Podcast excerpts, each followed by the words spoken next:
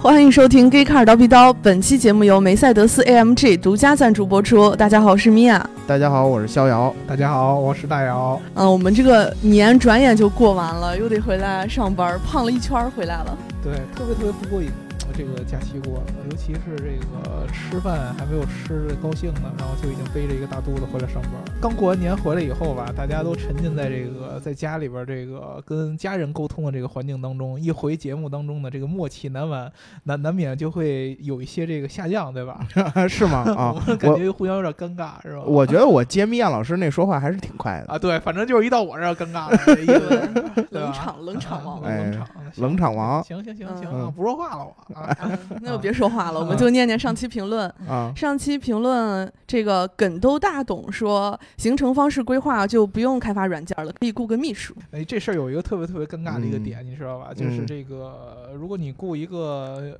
呃这个男生吧，一般你都会喜欢雇女秘书，对吧？但那是必须的，但是女秘书呢，一般做细心的事是很没问题的，但是行程规划需要很多的这个时间观念啊和方向感，这个方面其实往往还是这个机器过了做的会比较精准一些，对吧？你这个要秘书来做的话，难免他会特别特别特别的麻烦，是不是？雇个男秘书呗，雇个男秘 书是哪秘书谁雇啊？真是我呀我的我给你啊！对对对对你可以对对，雇，你雇男你秘书，可以雇男秘现在书你雇的那不是秘书，对吧？现在这个这个这个现在这个世道，一般就只有那种企业，就是特别特别这个有背景的那个正经的那种央企，一般嗯这个领导为了这个避嫌，对吧？嗯，找的都是男秘书，对不对？嗯对，嗯，但是这个真正儿八经，你要找这个文职类的这种嗯工作，一般还是女生做的比较多一些，对吧？对所以说现我觉得还是还是机器更好。嗯，像我们 g e e k a 这种私企，姚总就得配个女秘书，对吧？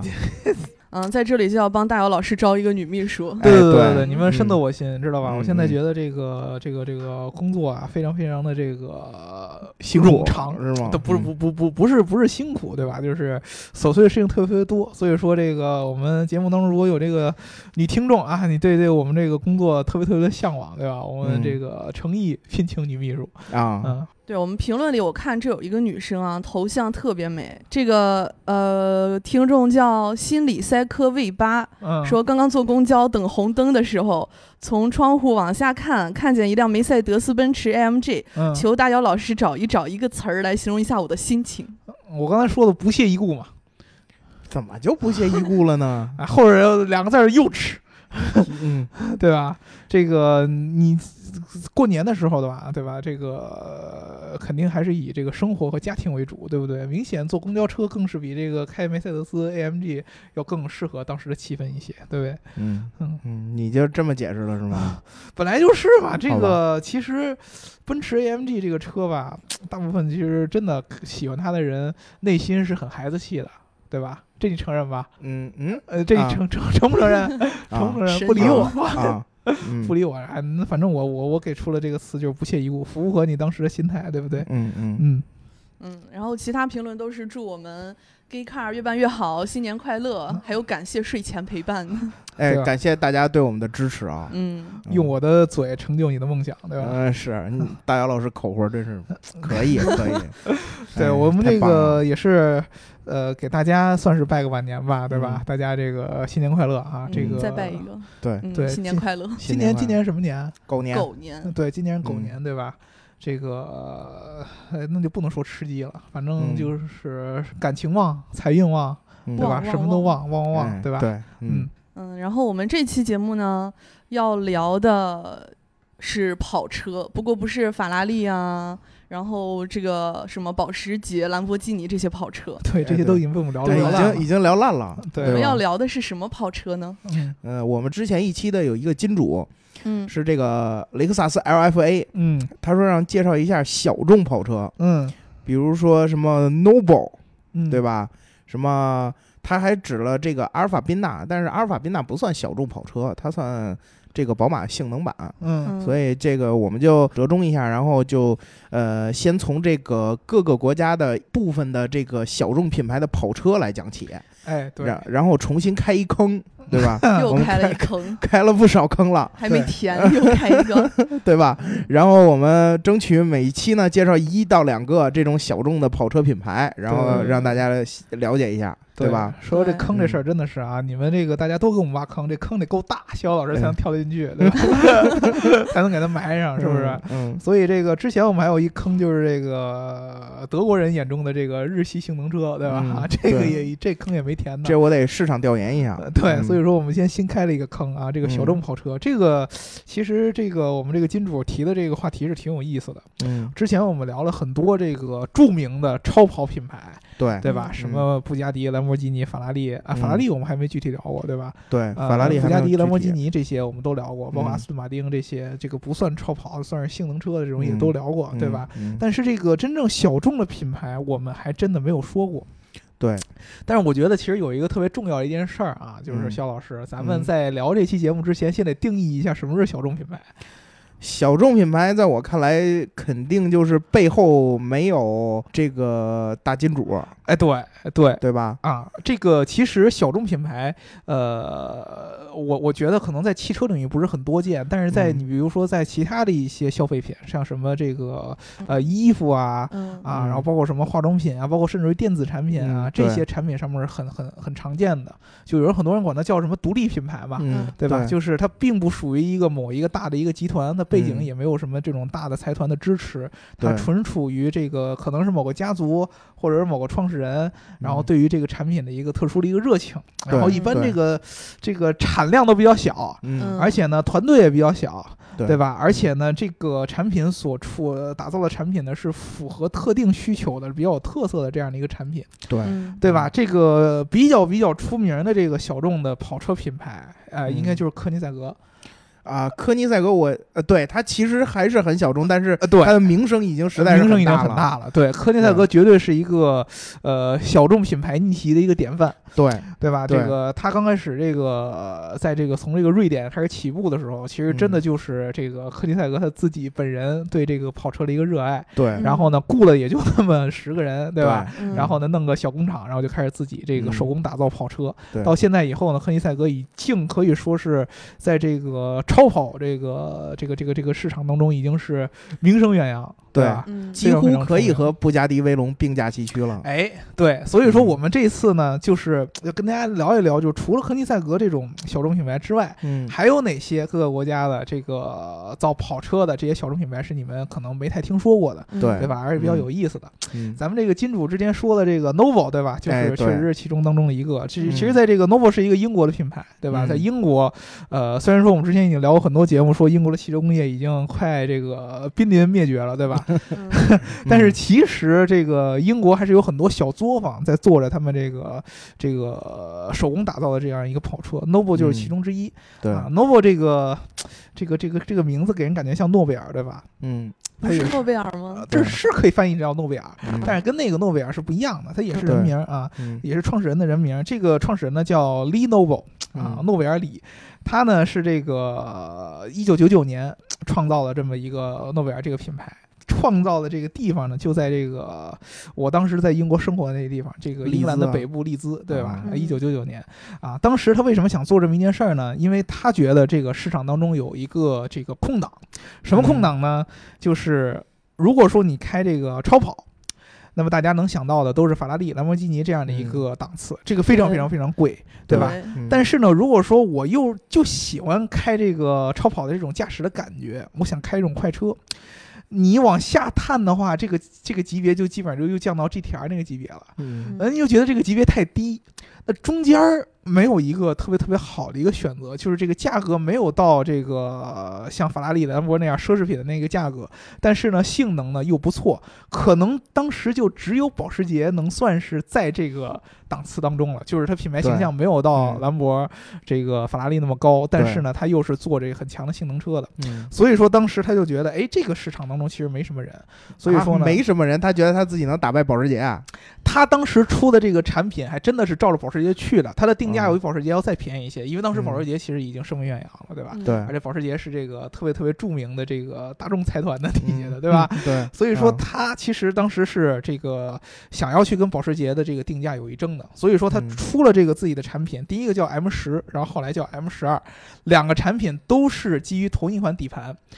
啊，然后都是福特的发动机，嗯所以说当时很多人给他这个这种类型的跑车取了一个名字，叫做拼装车。嗯，什么意思呢？就是传的啊，就是传的，就有点像我们现在做电脑啊，你知道吗？嗯这个你去买什么联想、戴尔的这个品牌机也可以，，嗯对但是呢，你如果去什么这个网站上面，你自己买一堆零件，自己攒起来一台电电脑，它也可以用，哦对，对不对？它嗯有点像这个，就是它会在这个市场当中采购各种各样的零件，嗯车身、嗯发动机、变速箱全都是买来的，嗯嗯然后呢，自己组装起来，自己调教，嗯做出这样的样车。嗯而且这个人很有天分。他虽然说他都是拼装了，但是他做出来的这个，当时尤其是 M 十二这个车，它的这个性能是非常非常强的。当时在那个年间，百公里加速可以做到三点五秒左右，已经非常嗯非常非常快了。对，随后呢，他就想把这个车做到量产，但是嗯量产的时候就出现了一个小众品牌特别特别容易面对的问题，就是产能跟不上。对，嗯因为他自己当时搭这么一个团队呢，就这么几个人儿，做出一个这个原型车是没问题的。但是我想把它推向市场，我就得有客户，我得有订单。我每年的产量再怎么怎么怎么低，也得有个几十辆，也得有上百吧。但但是没有这个空间，所以说呢，他就这个满世界找啊，最后在南非找到了一个公司，叫做 High Tech。这个公司愿意给他做这个，呃算是一个车辆的一个最初始的一个组装，就是我负责把这个底盘和这个整个的车身给你做好。然后呢，把这个零件给你运到英国，然后运到你这个英国的英格兰北部这个总部，然后你在这儿呢，你再装上你调教的发动机、变速箱，然后最后把这车拼起来，最后又这么一个样子，才让它的这个产能能够到每年能产到一百辆。但是呢，就是这样，它的名声也一直没有起来，只在英国有一个特别特别特别一小部分的人当中会听说这个 Novo 这样的一个品牌。嗯但是呢，这一小部分人对 Novo 的这个这个这个认可度是非常非常高的，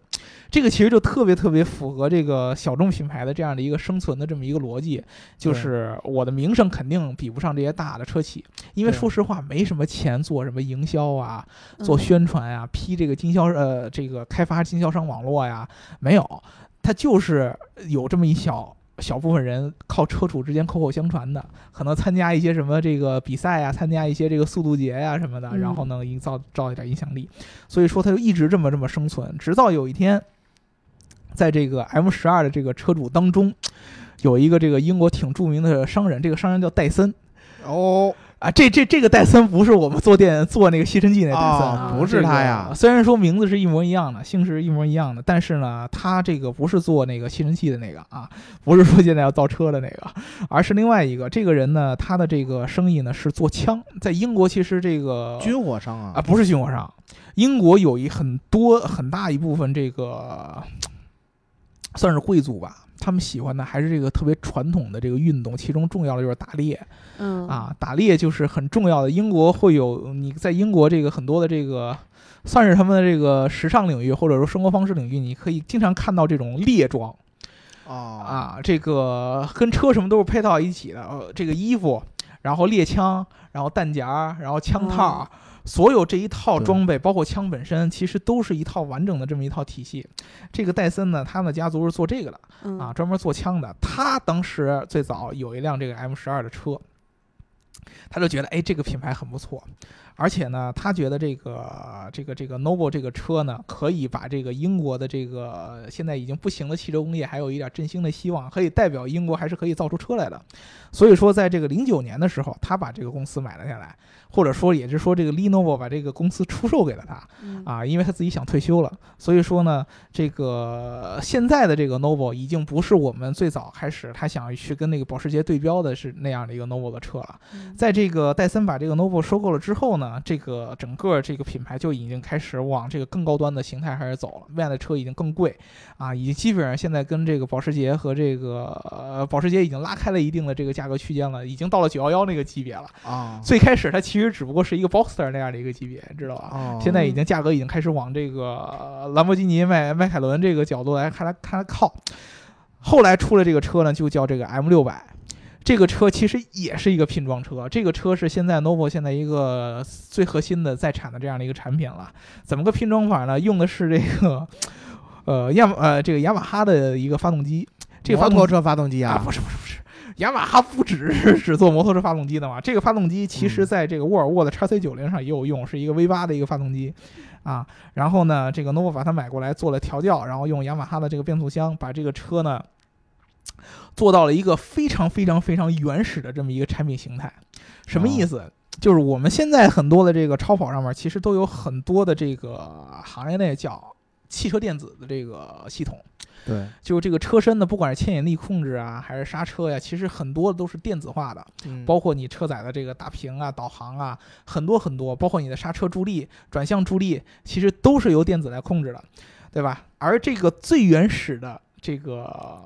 怎么说呢？驾驶之车其实是要以机械为主导的，呃对，对吧？其实到今天为止，这些偏向驾驶之车的也都是机械主导，但是你看现在很多的超跑，其实它已经非常非常非常电子化哎了。超跑算装逼之车，不算驾驶之车。哎，对对对对对，其实其实是这样的。但是你想到的驾驶之车，你比如说日系的，你像这个、呃、GT 八六，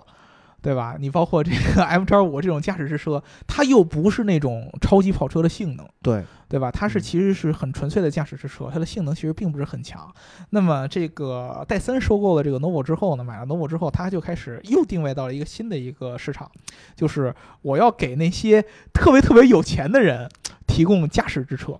嗯哎，，它的这个车就特别特别有意思。你的这个整个 M 六百的这个车身的材质，比如说你的颜色，然后呢，你想在这车车的内饰当中采用的，你不管是木质还是皮质，都是可以完全定制的。嗯你想做成什么材料，都可以有很多的选择。但是这个车本身的配置非常非常的原始，非常非常的机械化，整个的转向啊，包括这个油门踏板啊，包括刹车呀、包括发动机啊，都是极其原始的机械化，甚至于连 ESP 都不给你配备。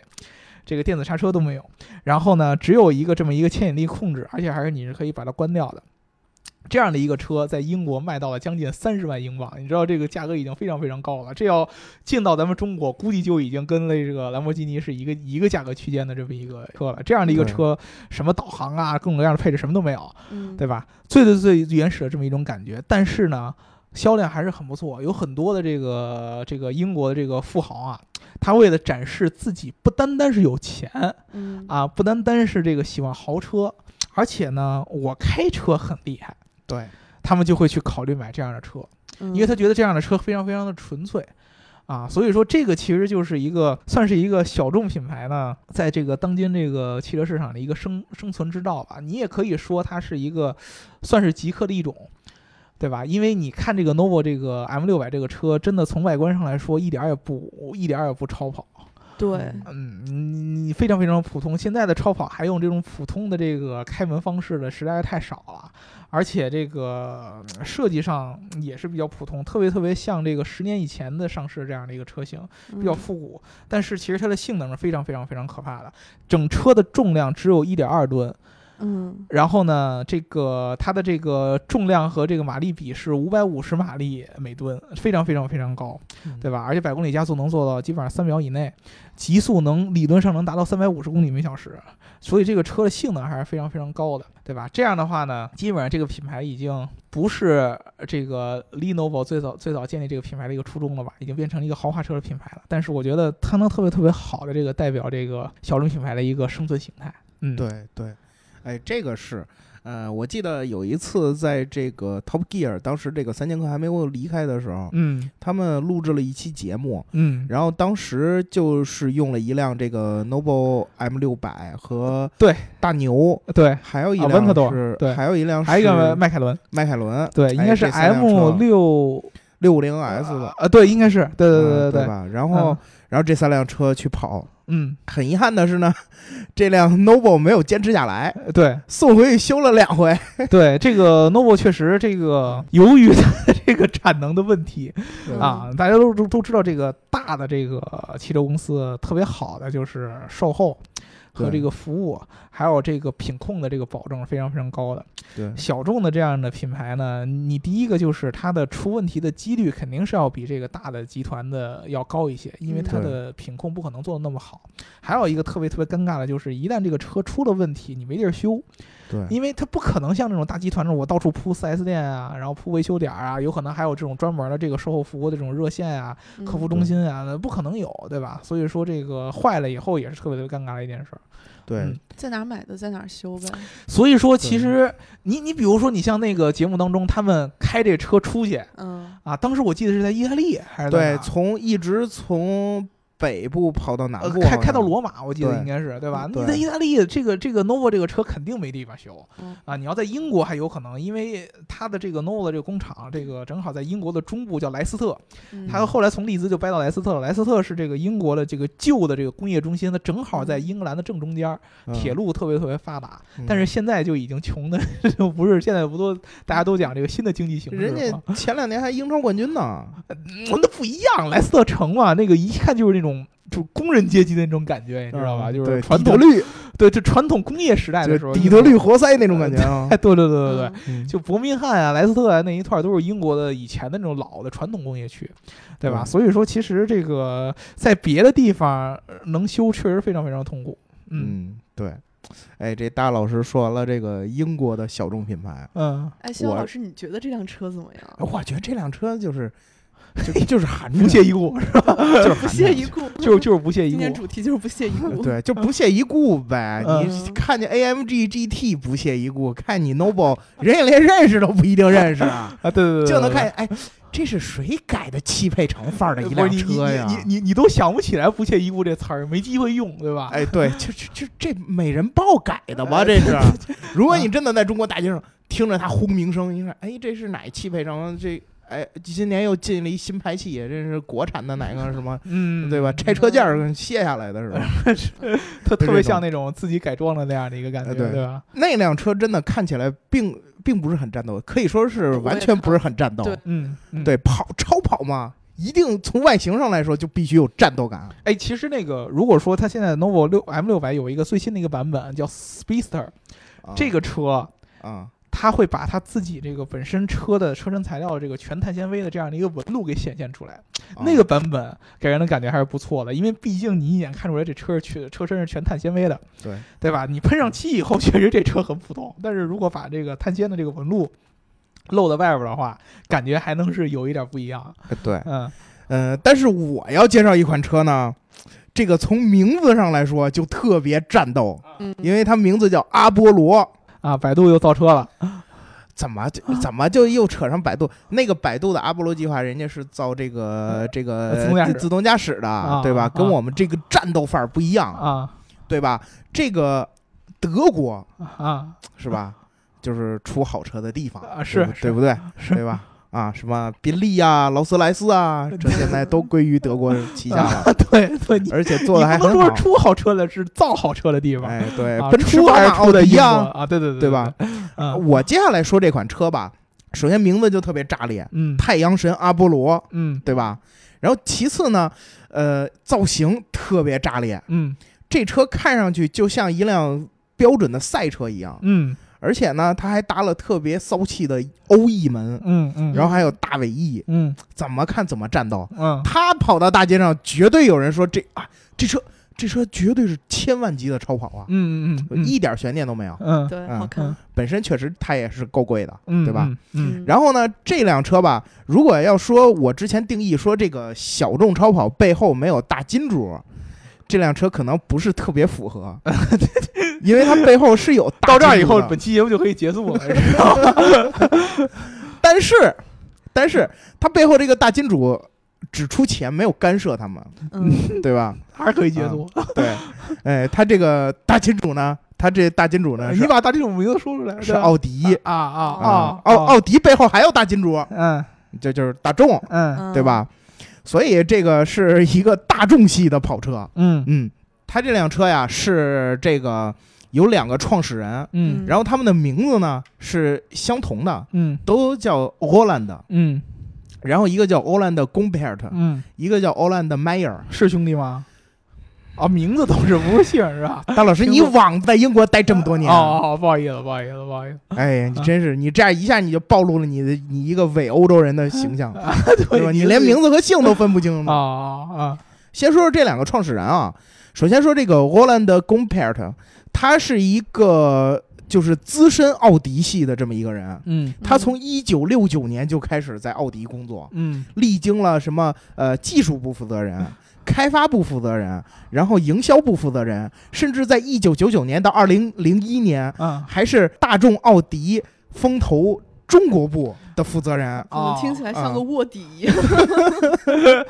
主管的呢是 German 啊 spy， 哎对，主管的呢是这个在中国的嗯这个销售和营销网点的这个建设、建立啊什啊那么是之不类是那的个经销商之类那会儿的，奥迪的中国辱华那 人并不是，并不是他他从九九年到零一年啊，并啊并不是现在，啊， 然后他就回到了还德，还是特务，你知道吗？ 嗯对，啊然后他就回到了德国。回到了德国之后呢，这个当时啊，我不知道你们听没听说过德国一个著名的改装厂牌叫 MTM，是一个奥迪算是呃很很很出名的类， ，M 对，类似于类似于勃拉布斯之于奔驰一样的这么一个、一个这么一个改装品牌。嗯当时他的这个老板叫罗兰德梅尔，嗯这个人呢以前也是奥迪系，嗯他之前是奥迪运动部门的这个主管。嗯这两个人就是这个思维碰撞之后，这个欧兰德梅尔说：“我决定造一款车，嗯什么车呢？是一款合法上路的赛车，嗯就是这个概念，嗯就是它一定要有赛车的性能，嗯却还能开到大街上来。嗯然后这个贡佩尔特就说：‘那可以啊，没问题啊，我们就先开发这个 prototype 吧，嗯这个呃原型车原型车。’” prototype，啊对，然后然后他们就上报给了这个奥迪， 对吧？因为没没钱嘛，对吧？嗯 你不能说以跟有的人似的做个 PPT 我都去造钱呀、德国这事儿是行不通的。你知道吗？因为因为你你在德国，你拿 PPT 是骗不来钱的，啊是是，对吧？所以呢，他们就上报给了奥迪啊，因为这两个人肯定是在奥迪这么多年都有奥迪的这种高层的关系。嗯因为当时这个贡佩尔特还是奥迪的人，嗯然后奥迪就说：“你可以，我给你支持，技资金和技术都给你支持。嗯然后，但是你不能只造原型车，你得给我造出量产车才行。啊”所以这两个人就是答应了奥迪的这个要求，然后就去创造了这么一款车。嗯在二零零五年的时候，这个呃阿波罗第一代就已经就已经可以上路去跑了。然后当时呢，他这个给自己起的名字呢，不叫 production car，嗯，叫 pre-production car，就是 预量产哎对预量 产，其实还是其其实就是 prototype，啊对吧？然后这辆预量产车就已经相当有竞争力了，是吧？对吧？绝对的超跑级一般都是一量产车有竞争力，然后量产车就瘪了 呗。哎，但是它不是，嗯啊它是它是这个预量产车特别火，然后量产车更火。嗯，怎么个活法啊？这个车它哎，我我先跟你们说说它的，跟它一起开发的这两个大学嗯就特别硬。嗯嗯一个是慕尼黑工业大学，啊另外一个是呃英格史达特的这个呃发后书了叫呃应用技术大学。嗯嗯这两个大学呢，呃他们的所在地一个是慕尼黑，一个是英格史达特。嗯慕尼黑呢是宝马的总部，嗯英格史达特呢是这个奥迪的总部，嗯，所以这两个。大学为这两家公司提供了相当多的技术人才，嗯所以这两个大学跟他们一起开发的这个车，那一定是特别硬的。嗯，不是背对你吧先景就很硬，光介绍背景了，到现在哎，，对你先告诉我这个钱和背景都有啊，嗯这车本身的性能怎么样？嗯，你当时说你那个 Noble 能跑多快？你这个你先说什么年份的呀？你这车二零零五年，二零零五二零零五年二零零五年啊，啊，我这个 Novo M 六百的这个参数是六百五十马力啊啊，然后呢，车身是全碳纤维嗯啊，车重是一点二吨嗯啊，这个百公里加速是二点九八啊，不是三点零，差不多嗯啊，然后呢，这个极速是三百五十公里每小时嗯啊，大概是这么一个啊，对比这一下个呃阿波罗太阳神呢，啊嗯它的它分为三个版本啊，啊它的基础版本就已经达到了六百五十匹马力，啊啊然后也是一点二吨。嗯嗯，然后呢，极速是三百六十点四，嗯，那公跟里每跟小差不时多呀，然后加速呢是三点一秒，嗯，然后零到二百公里的加速呢是九点一秒。这个比我们慢，我们是八点七秒哎，但是 呢，啊，还还有另外两个版它本，有一个 Sport 版本，嗯这个是七百匹马力的，嗯然后七百匹马力的没有没有公布这个数据，但是嗯肯定是要比现有的这个数据要快的。啊，最终它还有一个八百匹马力的赛道版本，嗯嗯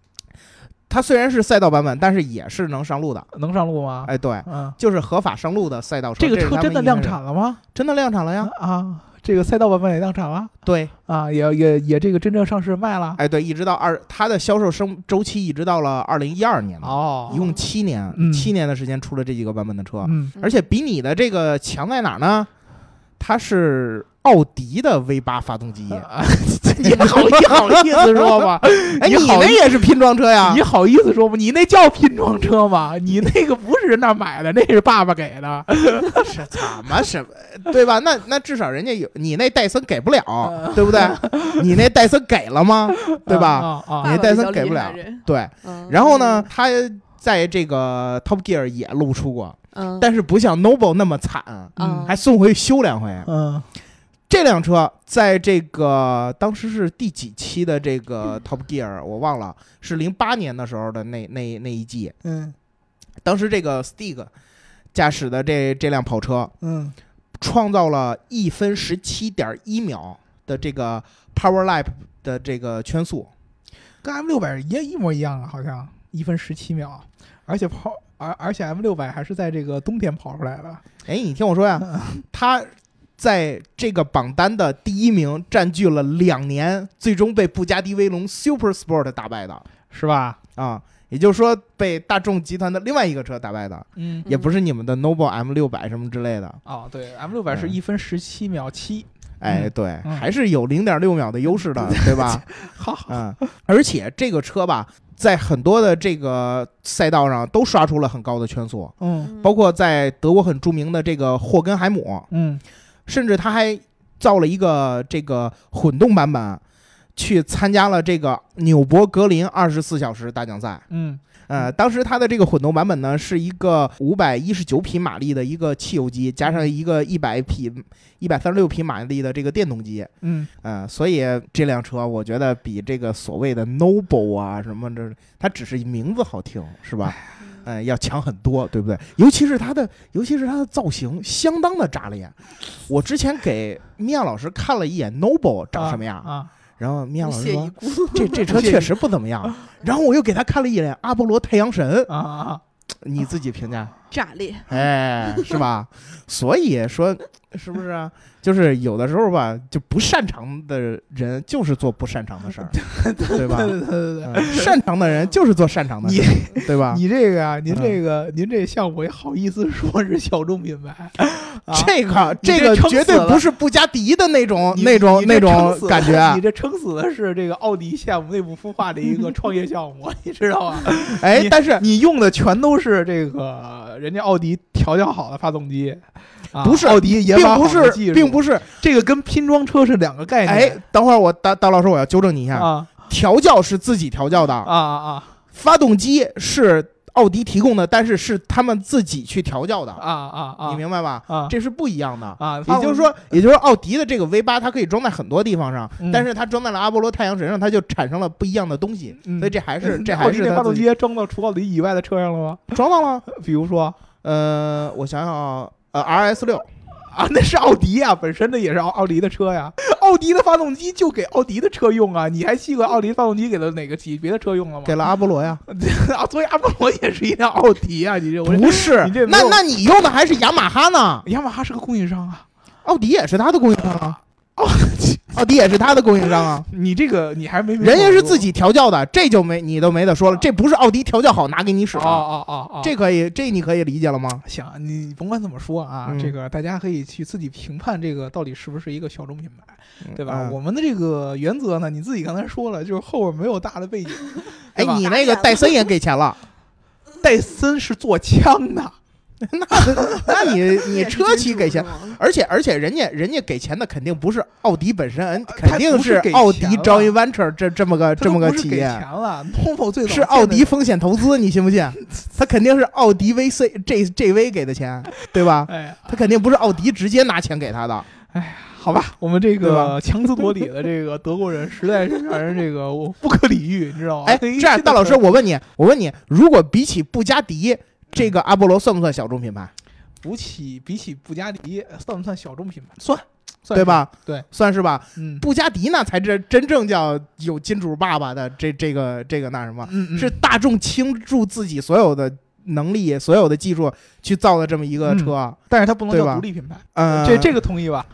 这个这个同意吧？想这啊同意这个看看看大家评价 吧。科尼赛格比比不了吧？哎，跟科尼赛格肯定比不了肯。定比不了吧？对对吧吧？对吧？嗯人家特立赛格可以算小众独立品牌，我这个嗯 Novo 也可以算小众独立品牌，对吧？嗯都是十几个人，都是从外边自己这个市场上买了这个零部件，然后自己改造，自自自自己自己调，嗯跟你那个直接是内部孵化出来的，然后已经 注定好了，发动机你不用 嗯不用愁，对吧？你也不用选，搁这就给你，然后你自己调去，这个是两个概念，对不对？但是人家也这是也是小也是是小作呃是坊小生众产品牌的，但是不不是独立品牌，对不对？呃嗯所以说我们可以这么今天说吧。我们今天这个节目聊聊两个品牌，一个是在中国根本肯定买不着的，一个是根本就不是小众品牌，所以说哎完全浪费了大家的半个小时的时间，对吧？ 我觉得，我觉得大老师今天今天要是这么说的话，那就有点有点这 个没意思了，对吧？开年第一期节目就就聊成这样，我觉得，这辆哎，车主要是你这个阿波罗这辆车太好了，然后大老师只能从别对的地方 diss 对你他他就是强词夺理，对吧？啊他一开始 diss AMG GT，、嗯对吧？是因为他们英国拿不出这样车 来，嗯是不是？他他英国拿出了一辆 DB 十一 V 八，你打开发动机一看，哎，AMG 的发动机，你是不是？啊对对对吧？对，啊是这样所以他没什么可 diss 的，确实中这个英国自己产发动机是不行的，对吧？嗯，啊，自己产发动机是差一点，但是我们这个造车的理念还是很在的。对，就是不擅长的人就做什么事儿都不擅长，啊，对吧对，你你们你们做这个零件儿是可以的，嗯，对吧？但是呢，你们这个拼出这个跑车的这样的一个方式呢，还是少。其实对德国人能做出这样的一个这个呃超级跑车呢，嗯也是很不错的了吧，对值得让人欣慰的。其实有一点，我可以， 我我我我可以替大老师说一句，就是德嗯国如果把阿波罗都不算作小众独立造车品牌的就话，没有 了。德国好像真的就没有能独立造车的品牌。其实其实小众的嗯你刚才说这个 Novo 的这个定位，其实就是这样的，就是因为其实你我们之前说过这两个日系车是虽然说有这样的性能车，但是日系嗯车普遍的这个定位都是比较中低端的。对，嗯说白了，在中国有这么火的，主要就是因为这个咱们国内的这样的比较务实这概念，很符合日本的这样的一个定位。对，然后你往上一走，又又又算是这个意大利嗯，啊这种高端的这样的一个超级品牌了，对吧？嗯真正其实处在终端的这种豪华车的领域，德国做出来的基本上都是那种轿车的性能版对，AMG 啊、对对 M 啊、对宝马 M 啊，嗯对吧？啊，这些都是这样的，没有这么一个处在中间的，除了保时捷之外，对吧？没有一个处在一个中间特别好的一个定位，所以说我们英国其实是可以去弥补这样的一个差距的，对不，对？就就是应该这么说，这德国的很多品牌它是改装为主，嗯，对吧？它它是来调教，是来这个就是做一些配件儿，做一些这个补充、改装件儿为主。嗯嗯然后英国呢是攒，对吧？嗯是喜欢 攒，对吧？反正自己已经没有了，所以就只能攒，啊，对吧？啊？对对对，反正对是谁的都一样了，那就那就攒吧，对吧？是吧？所以说呢，我们这一期节目呢，聊的一个车是传的，对吧？ 嗯，嗯啊，一个车是爸爸充值出来的， 所以说这么说还是浪费了大家半个小时以上的时 间，好吧，对吧？嗯，嗯那我们其实，在之后我们还会介绍一些，嗯，哎，比如说先先做个预告，嗯，在美国嗯其实有不少这样的小众品牌，嗯我们可以说一说，对，其中对吧，有一个名字特别好听，对，叫轩尼诗，嗯，VSOP，哎，对，嗯轩尼，你也就喝 VSOP 了，我们都喝那叫理查。呃啊，是吧？啊，轩尼诗理查，你去看看理查是什么酒，你就知哦道了。嗯哦哦啊，嗯，对，好这个这个我们其实特别特别希望大家这个对这个小众品牌有一些自己的这个认识啊。对其实这个你知道这个呃，现在都讲究这个轻奢，嗯，对吧嗯对，其实这个你一说起喜欢什么车，呃现在要不就是德吹，嗯要不就是日吹，对吧？对，啊，要不就是美系性能控，对吧？嗯都是这些耳熟能详的品牌。反而是这种，如果说你真的是想这个体现出你自己品味不一样， 嗯，一般你看这个女生啊，什么这个买衣服什么都是，你说你喜欢这品牌，我喜欢，啪说出一个从来没听说过的独立设计师， 对吧？人家感觉一下画风就能扭过来，对不对？对，这个都是这样的，这嗯汽车也是一样，有很多嗯这样的一个小众品牌嘛，对吧？嗯原先大家都说科尼赛格，现在科尼赛格也说臭了。哎，科尼赛格已然不小众啊对了。对对对对，嗯所以说大家去这个，我们虽然说在车上是浪费了大家时间，但是在这个品牌上，我们还是希望能听到大家的一些观点的。对我对们刚对才，聊这两个品牌呢，你们觉得哪个更小众一些，更符合小众品牌的这样的一个定义，嗯对吧？对然后嗯你们自己有没有什么喜欢的这样小众品牌，想让我们去帮忙聊啊，嗯去这个具体的跟大家去谈一谈的，对吧？对都跟我们嗯互动一下。嗯，嗯或者是要 diss 两位老师呃，对对对对对对，尤其对是 diss 我们两个，嗯比如说 Noble 的车就是垃圾，对吧？嗯听都没听过，对吧？嗯然后呢，这个这个这个阿波罗根本不算小众品牌，阿波罗就是儿子 车，那种二奶儿子车，对吧？嗯嗯，这个后爸养的这种车，对嗯吧？对对对对，嗯，哎，不对，你那都不是后爸，私生子，你像布加迪呀、兰博啊这种，现在都是后爸车，嗯，对吧？ 我们这叫私生子啊啊都 是后嗯爹了，你那就是嗯私生子，你对知道吗？亲爹私生子，对对对对对我们这嗯是有什么随便使， 对对是吧？嗯嗯，好，行，那我们 这期节目就聊到这儿。嗯，不不再浪费大家时间了，好吧？啊，对，不再浪费大家时间，但是点赞打赏还是要给的啊，对对对点赞打赏加评嗯论，点赞打赏加评论，点赞打赏加评论。嗯，好，嗯，那好，拜拜。拜拜。拜拜。